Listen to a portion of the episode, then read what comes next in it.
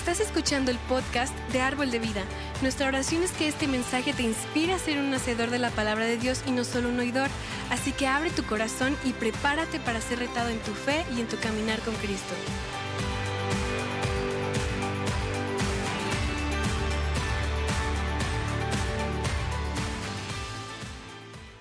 Y vamos a, ir al tema. ¿Y sabes algo? En la semana estaba orando a Dios y le preguntaba a Dios, Dios, ¿qué tema tengo que compartir? Y literal, no sabía qué versículo era, pero se me vino a mi mente eh, el libro de Segunda de Timoteo, la segunda carta de Pablo a, a su discípulo Timoteo. Y se me vino así, segunda de Timoteo 1.6. A ver, dije, vamos a ver qué dice este versículo. Y en cuanto lo leí, dije, este tiene que ser el tema del mensaje.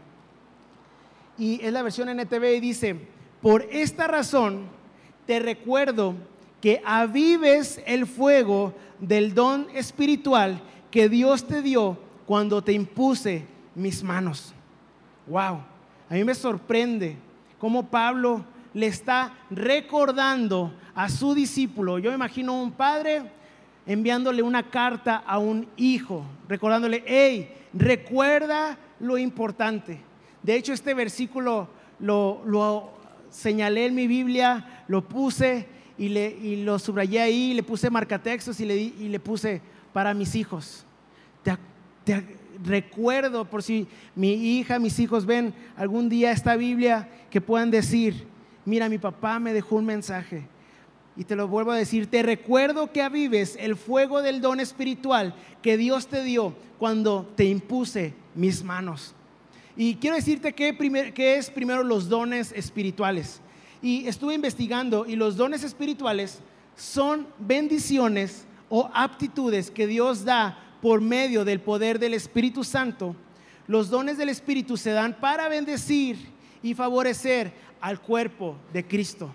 Y tú y yo somos el cuerpo de Cristo, ¿verdad? ¿Cuántos de aquí tenemos dones que Dios nos ha dado? Levanta tu mano, por favor. ¿Cuántos de aquí tenemos dones? Uno que otro dijo, no, no tengo dones. Mejor ve como un gusanito, ¿no? No, todos tenemos dones espirituales. Tal vez tu don es cocinar los mejores chilaquiles del mundo. Y créeme, eso es una gran bendición para el cuerpo de Cristo, ¿sí o no? Ahí en el área de cocina se ocupa buenos cocineros, que por cierto las enchiladas de hoy estaban buenísimas. No es comercial, pero sí, vayan a comprar. Y sabes algo, este, Dios nos ha dado bendiciones, dones y capacidades diferentes. Y las esposas están aquí, las señoras esposas. Quiero que me hagas un favor. Dile a tu esposo que tienes allá al lado, quiero que le digas esto. Hey, pero díselo. O no, o no hay señoras aquí, ¿no? Le vas a decir a tu esposo, hey, Dios te ha dado una gran capacidad. Y después le tocas tres palmaditas y le haces así. Dios le ha dado una gran capacidad a los hombres para comer, ¿verdad? Pero ya, fuera de bromas, chiste malo, me lo enseñó Valente, tiene que ser, ¿no? y fuera de broma, Dios nos ha dado, hablando en serio, este, Dios nos ha dado una gran capacidad. Tenemos dones, talentos y ¿sabes algo? Dios le ha dado una, una gran cantidad de dones y talentos a esta iglesia. Y el día de hoy quiero reconocer algunos dones que Dios puso en mi corazón, que tenemos en la iglesia. Y yo creo que cada persona que está sirviendo aquí en la iglesia merece ser reconocida, merece ser, merece grandes bendiciones. Pero quiero ejemplificar algunos dones que tenemos aquí en la iglesia. Por ejemplo, y cuando mencione a estas personas, me gustaría que les demos un fuerte aplauso. ¿Qué les parece? Que nos animemos, que les demos eh, chiflar, sí, saca la matraca, lo que tú gustes. ¿Va? Entonces, el primer ejemplo que los dones espirituales, pensé en Ari, que está en- eh, es la ingeniera de, de audio, una gran ingeniera de audio que sirve con sus dones y talentos. Y tenemos a Leo, su esposo, La aplaudieron más a Ari. Nada, no se crean. Eh, tenemos a Leo, su esposo, con un don natural para la música, el cual no solo toca y canta y tiene la unción del Espíritu Santo, sino que sabe conectar con las personas de una manera amable y cálida. Y si tú has hablado con Pastor Leo, tú lo, tú lo sabes. Él es amable, cálido y, y sabe amar a las personas y Dios lo bendice muchísimo. Es una gran bendición. También tenemos a, amén, dáselo fuerte a Dios por la vía de... También tenemos a, a Ángel Ramírez y su esposa Flor, los cuales sirven con un gran cariño y amabilidad a la iglesia, sirven a sus equipos, siempre están temprano aquí en la iglesia, uno llega y ellos ya llegaron, parece que llegan aquí a las 6 de la mañana, algo así, yo creo. Aquí desayunan, les preparan café y todo, pero están siempre sirviendo en cada actividad, están ahí conectados, con buena disposición, con buena sonrisa. También tenemos a Pepe y su esposa Blanca.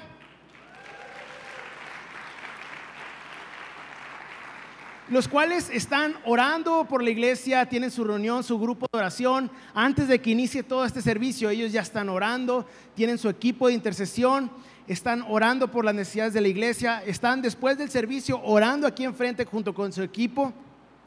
Y sabes algo, esos son dones espirituales que Dios ha dado a esta iglesia. Y sabes algo, esos, esos son dones que tú y yo también tenemos. Otras personas que me gustaría reconocer es a Santiago y su esposa Karina. La semana pasada estuvieron compartiendo, sirviendo él traduciendo, su esposa con los niños. Tenemos a Julián y su esposa Maribel. ¿Por qué le damos un fuerte aplauso? Sirviendo siempre con los niños, tantas actividades durante los domingos, son una gran bendición, son, son muy chidos y siempre te, te, responden de la manera más amable posible. Y sabes, tenemos tantos servidores que domingo a domingo sirven con sus dones. Si estás sirviendo en la iglesia o en la calle, porque también servimos en la calle, no solamente en la iglesia, ¿por qué no levantas tu mano? La queremos ver. ¿Por qué no levantas tu mano si tú estás sirviendo en la iglesia o sirves en la calle, eh, llevas a la gente a los pies de Cristo? Levanta tu mano, por favor. Ahora los que levantaron su mano son, somos muchos quiero que pongas esa mano en tu corazón y que repitas conmigo esta palabra. Repite después de mí, tengo dones y talentos de parte de Dios. Son muy grandes e importantes. Y este 2023 serán avivados, encendidos a otro nivel espiritual por medio del Espíritu Santo. Amén. Date un fuerte aplauso, por favor. Este 2023 es tu año. Y si estás aquí y tal vez por alguna razón no has entrado al área, a algún área de servicio o simplemente estás descubriendo tus dones espirituales, me gustaría que todos juntos acompañemos a estas personas, ¿va? Que todos juntos eh, esta oración. Dios, este 2023, tú me mostrarás los dones que yo tengo en mi corazón y serán encendidos y avivados de una manera muy especial. Este 2023 es mi año. Dios, voy a servirte con todo mi corazón y daré mucho fruto. Amén. Ahora date otro fuerte aplauso a ti que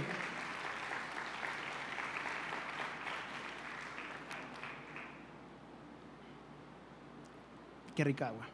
Eh, quiero entrar al tema de qué es lo que pasa cuando estamos en la vida diaria.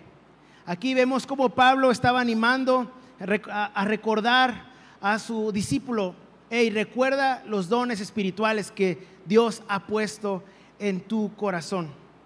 Pero quiero entrar al contexto de, de qué es lo que pasa cuando estamos viviendo nuestra vida en ciertas temporadas. Y todo lo que voy a mencionar a continuación son cosas que a mí me pasaron o le pasaron a mi familia. Entonces, son vivencias que yo tal vez pude haber vivido y que son temporadas que, que tal vez podemos vivir como cristianos. Tal vez tú tienes 25 o 30 años como cristiano y tal vez te puedas sentir identificado con este tipo de cosas. ¿Qué pasa cuando estamos en la vida diaria, en el trabajo, en la iglesia, y las cosas empiezan a lucir un poco iguales semana tras semana? O incluso parecen ser un poco aburridas. Estamos en, la monotonía de la vida, parece ser que las cosas no avanzan, tenemos el mismo jefe que se la pasa regañándonos, las cosas en la familia no van muy bien, nuestros hijos no quieren ir a la iglesia, se nos quitan las ganas de ir a la iglesia. No levantes tu mano, pero tú sabes, yo sé que puede llegar a pasar eso. Ya no queremos servir o vamos a la iglesia solo cuando nos toca servir.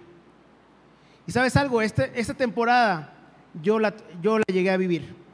Y entramos en ese ritmo de vida que es muy pasivo, muy tranquilo, muy relax, muy, muy me, como dice la chaviza ahora, ¿no? Muy me, muy así como sin chiste, ¿no?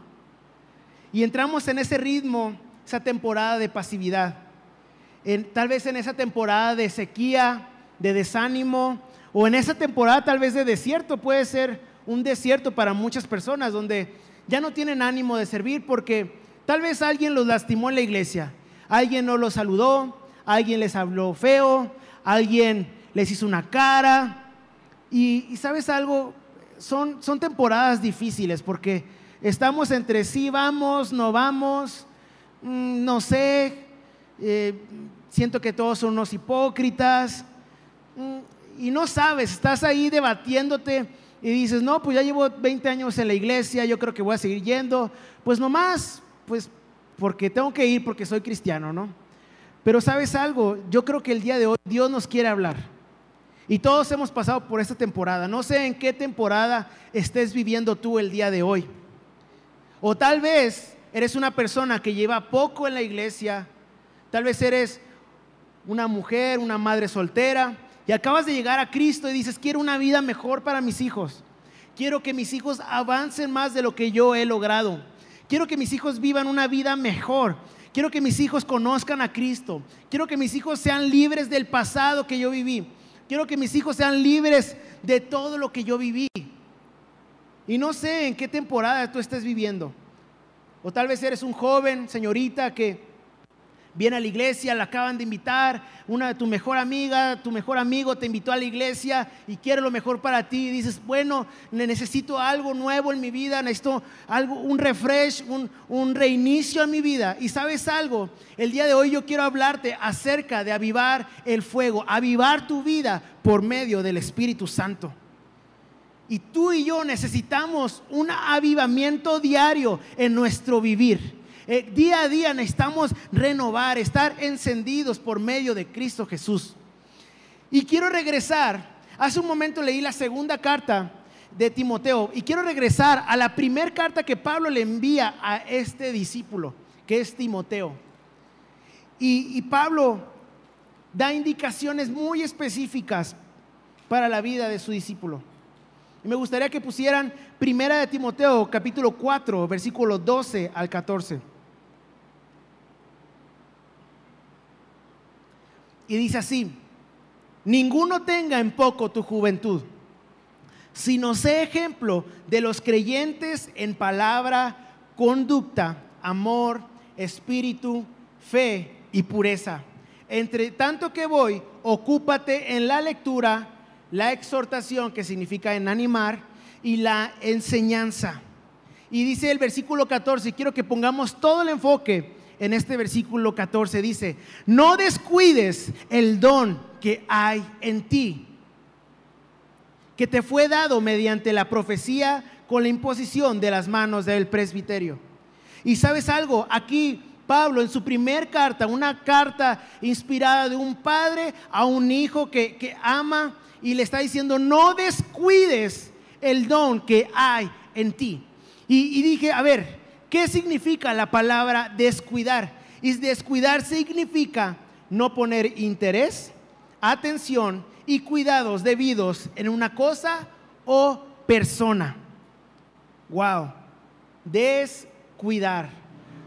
Perderle el interés a la iglesia, perderle el interés a las cosas de Dios, perder el interés a, todo, al reino de Dios, a, alcanzar a personas, a servir en la iglesia, a, a todo lo que involucra estar conectados con Cristo Jesús. Y sabes algo, estaba pensando en una palabra que es muy parecida a la palabra descuidar. Y esa, esa palabra es la palabra procrastinación. Y la procrastinación significa o es la acción o hábito de retrasar actividades o situaciones que deben atenderse, sustituyéndolas por otras situaciones más irrelevantes o agradables. El descuidar o procrastinar nos lleva a perder el enfoque de lo que realmente es importante en nuestra vida. Y sabes algo, tú y yo tenemos tantas distracciones en el día a día para desenfocarnos, para descuidar, para procrastinar lo que es estar en contacto con Dios, lo que es estar en contacto con su iglesia. Tenemos TikTok. ¿Cuánto tiempo pasamos? Tenemos YouTube, redes sociales, tenemos tantas distracciones, el club deportivo, los deportes, que está padre, está chido, no digo que está mal, está súper bien, pero pasamos tantas cosas en el trabajo, en los afanes de la vida, en que si el coche, poniendo la atención a tantas cosas y no poniendo y descuidando las cosas de Dios. Y sabes algo, tú y yo debemos de cambiar nuestro enfoque en lo que está diciendo el mundo a poner nuestro enfoque en lo eterno. Porque tú y yo algún día nos vamos a ir, y quiero decirte algo, hay un cielo y hay un infierno. Y créeme, es más bonito el cielo. Entonces, yo te quiero animar a que en este día aprendamos a enfocarnos en la manera correcta de qué es lo que Dios quiere, un avivamiento en nuestras vidas, un corazón encendido para Cristo, un avivamiento del fuego del Espíritu Santo. Y quiero ponerte un ejemplo en la Biblia de alguien que descuidó su don espiritual. Hace ratito reconocimos algunos dones, algunos talentos. Y quiero ponerte eh, el ejemplo de alguien que descuidó su don y este es en el Antiguo Testamento. Viene en el libro de jueces capítulo 16 versículo 1 al 4.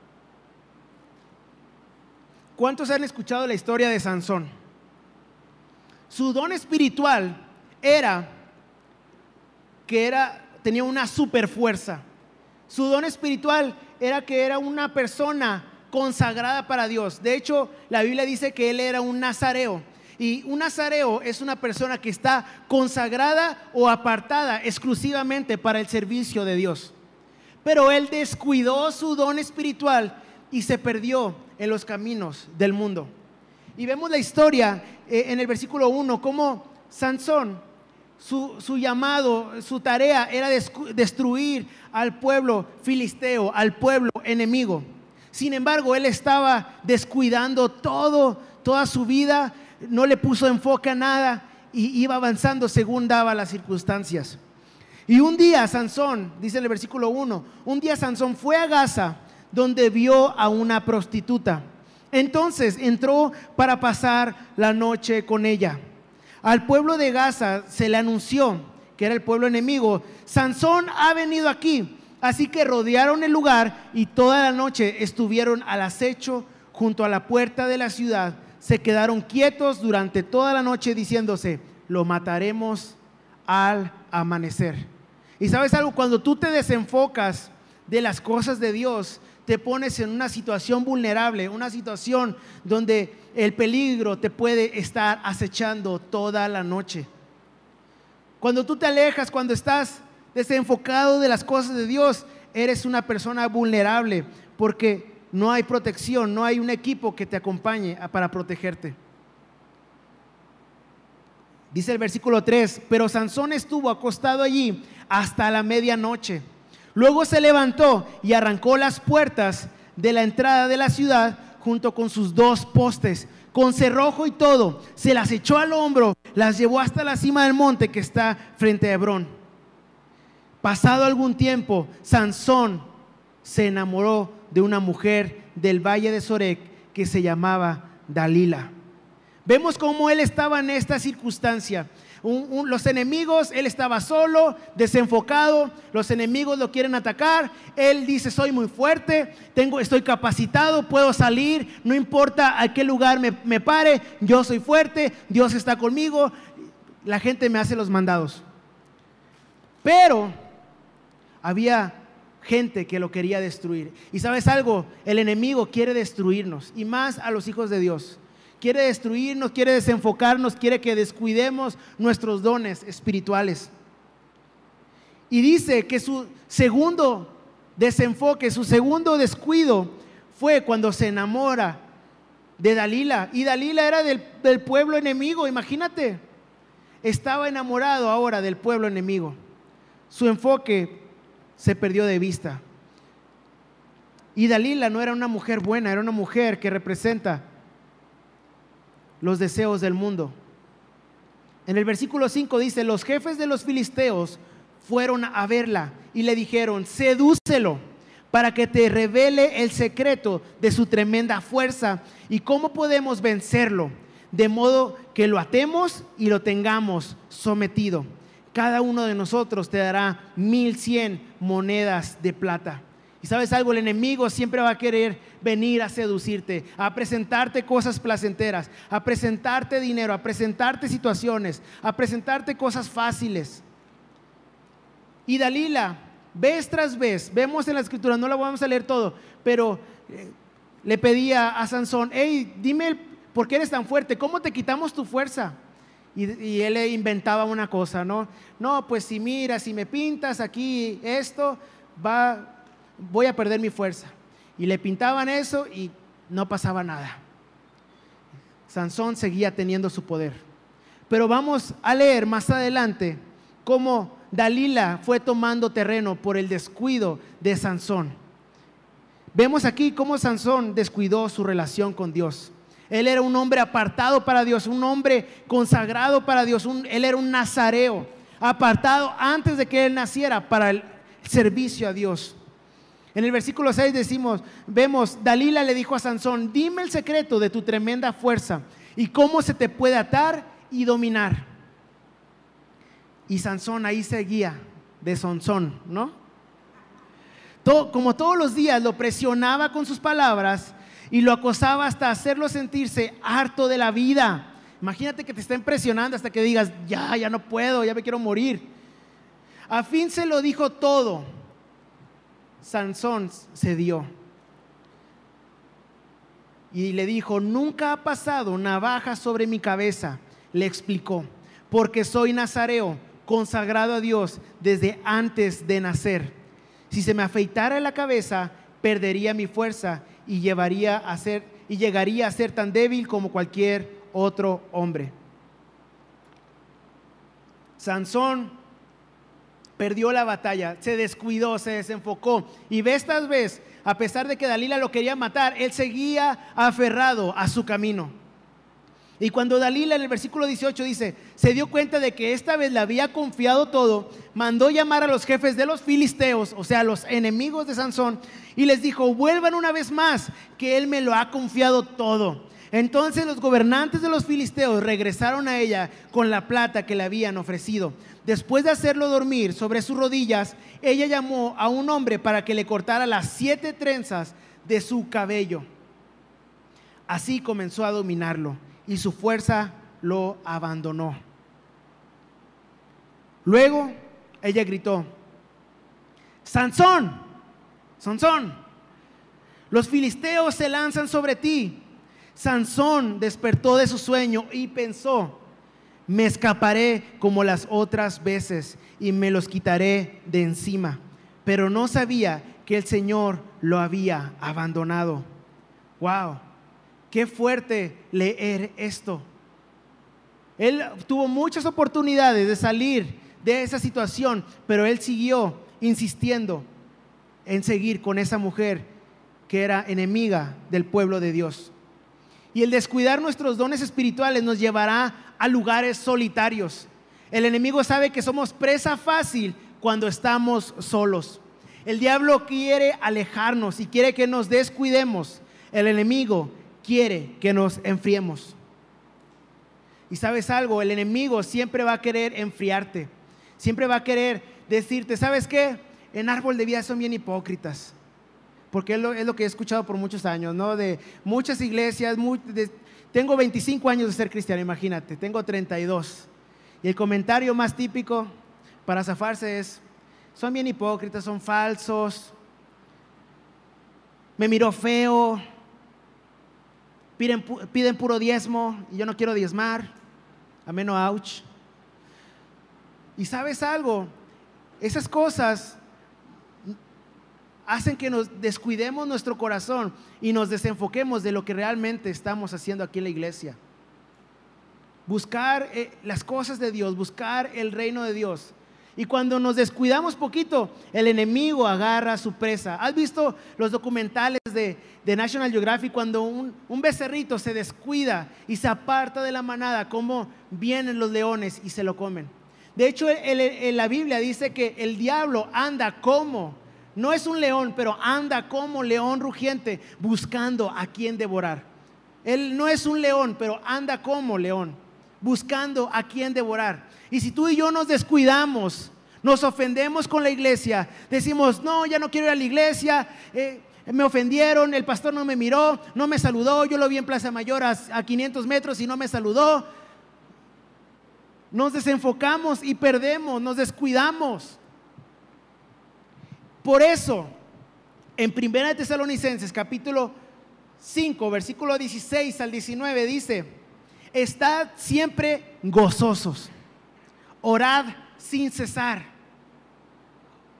Y por eso César se quedó sin ministerio de oración, porque decía, orad sin cesar. Chiste malo, me lo enseñó Valente, perdonen. Súper malo, siempre me gusta decirlo. Dad gracias, perdón, va de nuevo, va. Estad siempre gozosos, orad sin cesar. Dad gracias en todo, porque esta es la voluntad de Dios para con nosotros en Cristo Jesús. El versículo 19 dice, no apaguéis el espíritu. Dile a la persona que tienes a un lado, no apagues el espíritu. Díselo ahí. Dile, señálale, dile, no apagues el espíritu.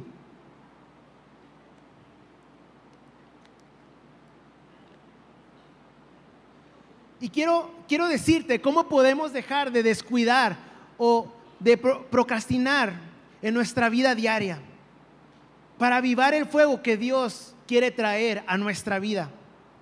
Y sabes algo, estaba buscando y, y, el descuidar es quitar el enfoque, quitar la atención de algo. Y Dios puso en mi corazón una palabra que es la palabra diligencia.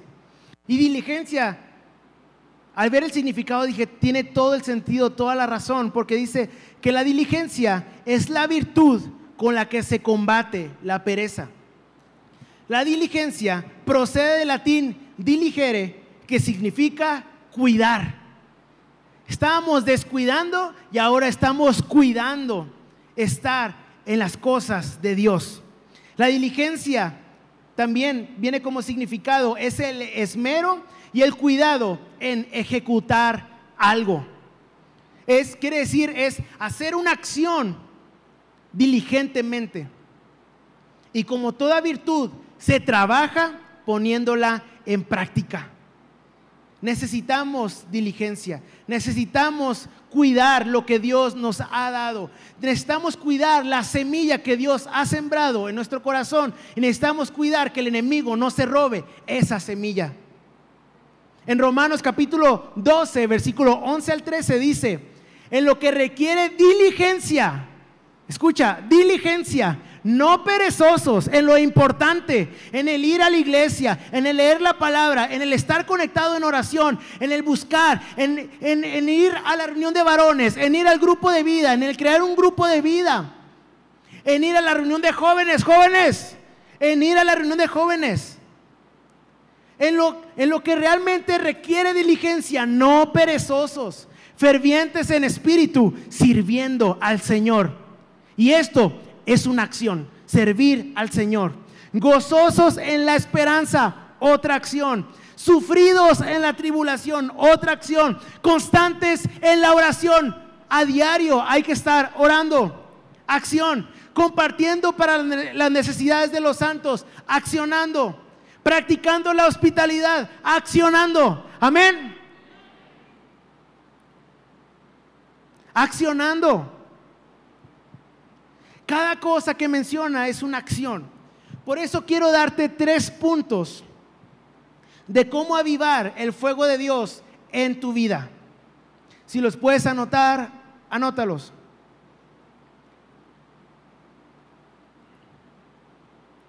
El punto número uno es, tal vez tú tienes 20, 25, 40 años yendo a una iglesia cristiana y dices, ay Juanel, eso es de, de primaria, ¿no?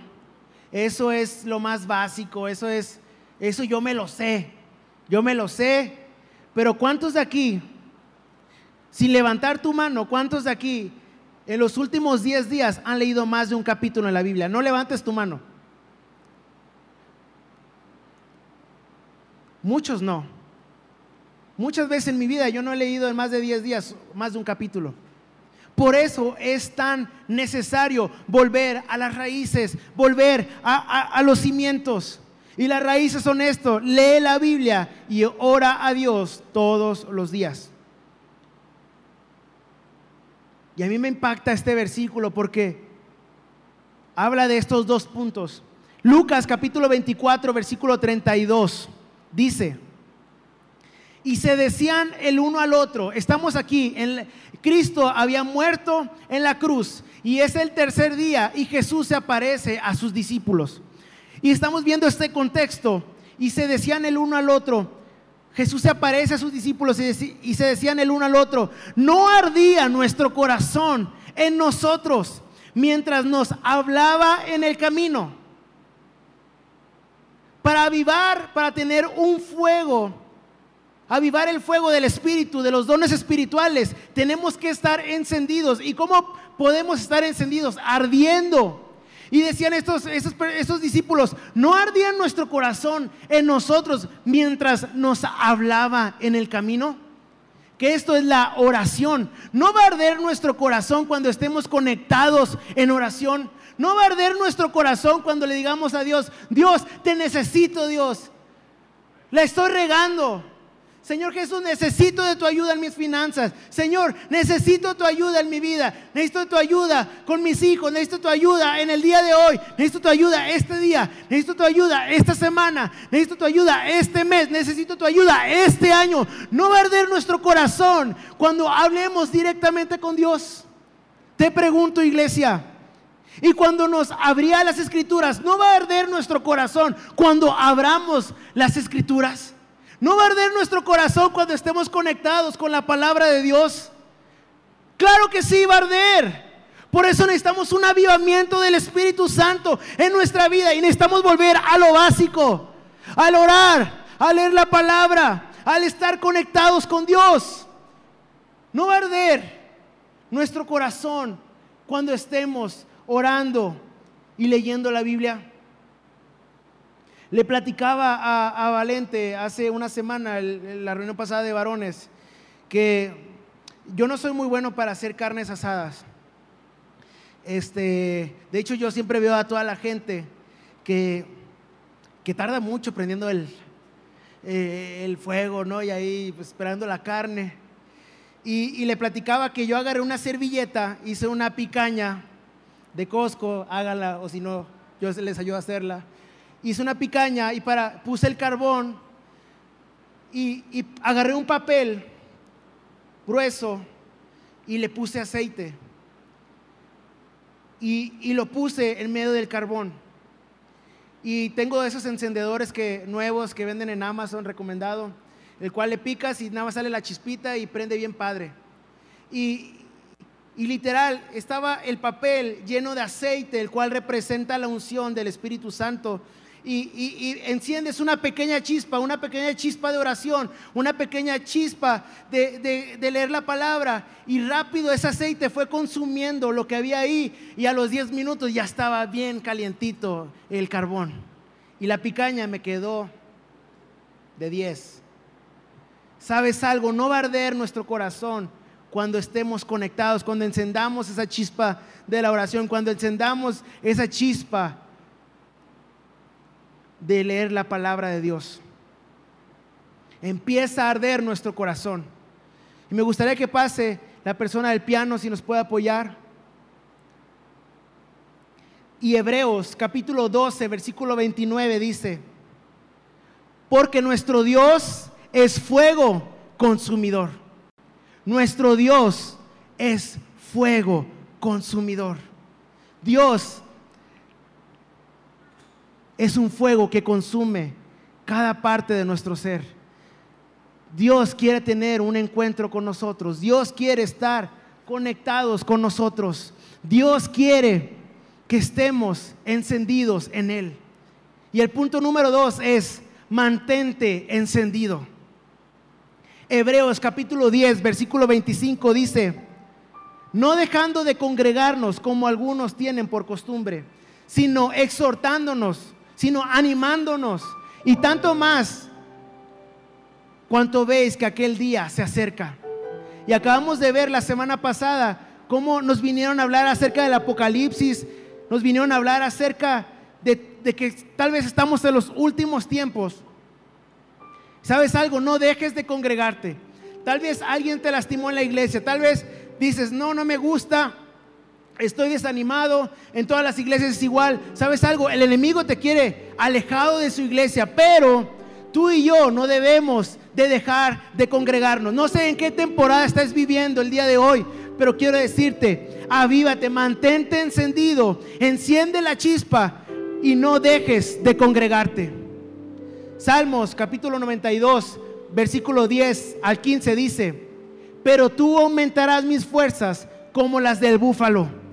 Seré ungido con aceite fresco. Y esa unción viene de parte del Espíritu Santo. Seremos ungidos por medio del aceite fresco. Y mirarán mis ojos sobre mis enemigos.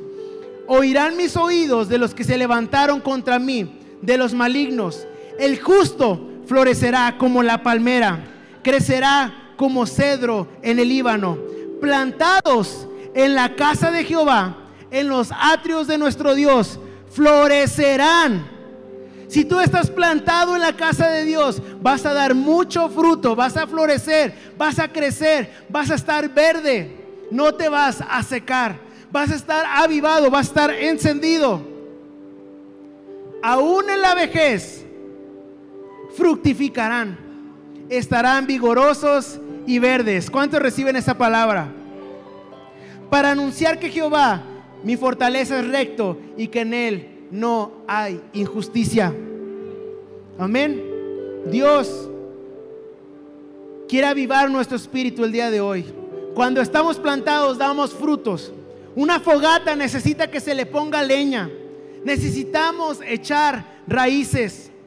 Necesitamos estar conectados, avivados, encendidos, que siempre estemos conectados con su palabra, con la oración, que siempre estemos yendo a las reuniones de jóvenes, a las reuniones de mujeres, a las reuniones de jóvenes, crear un grupo de vida. Hey, me junto con gente que está hablando de la palabra. Hey, leo podcasts que estén hablando de la palabra de Dios. Hey, no dejo de congregarme. Echamos raíces. Y el punto número tres, ya para terminar. Hechos capítulo 1, versículo 8 dice, a veces es tan fácil de leerlo, pero es tan poderoso este versículo, pero recibiréis poder cuando haya venido sobre nosotros el Espíritu Santo. Y sabes algo, el Espíritu Santo viene a nuestra vida para ayudarnos para tomar las decisiones correctas, para darnos consuelo, para darnos dirección, para darnos sabiduría, para darnos discernimiento, para decirnos, ¿sabes qué? Por ahí ese camino no es, es por este, para tener el poder, para poder lograr cosas que nunca vamos a poder sin la ayuda del Espíritu Santo. Y sabes algo, el Espíritu Santo es el aceite fresco que tú y yo necesitamos para mantenernos encendidos en Cristo Jesús.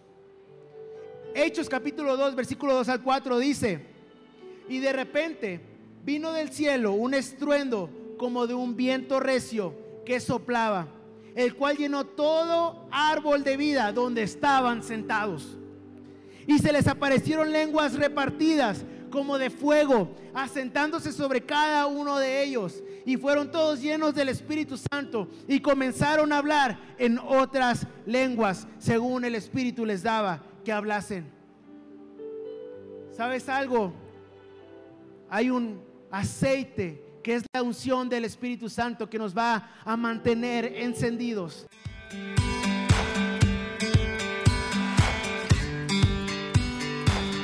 Esperamos que hayas disfrutado de esta palabra.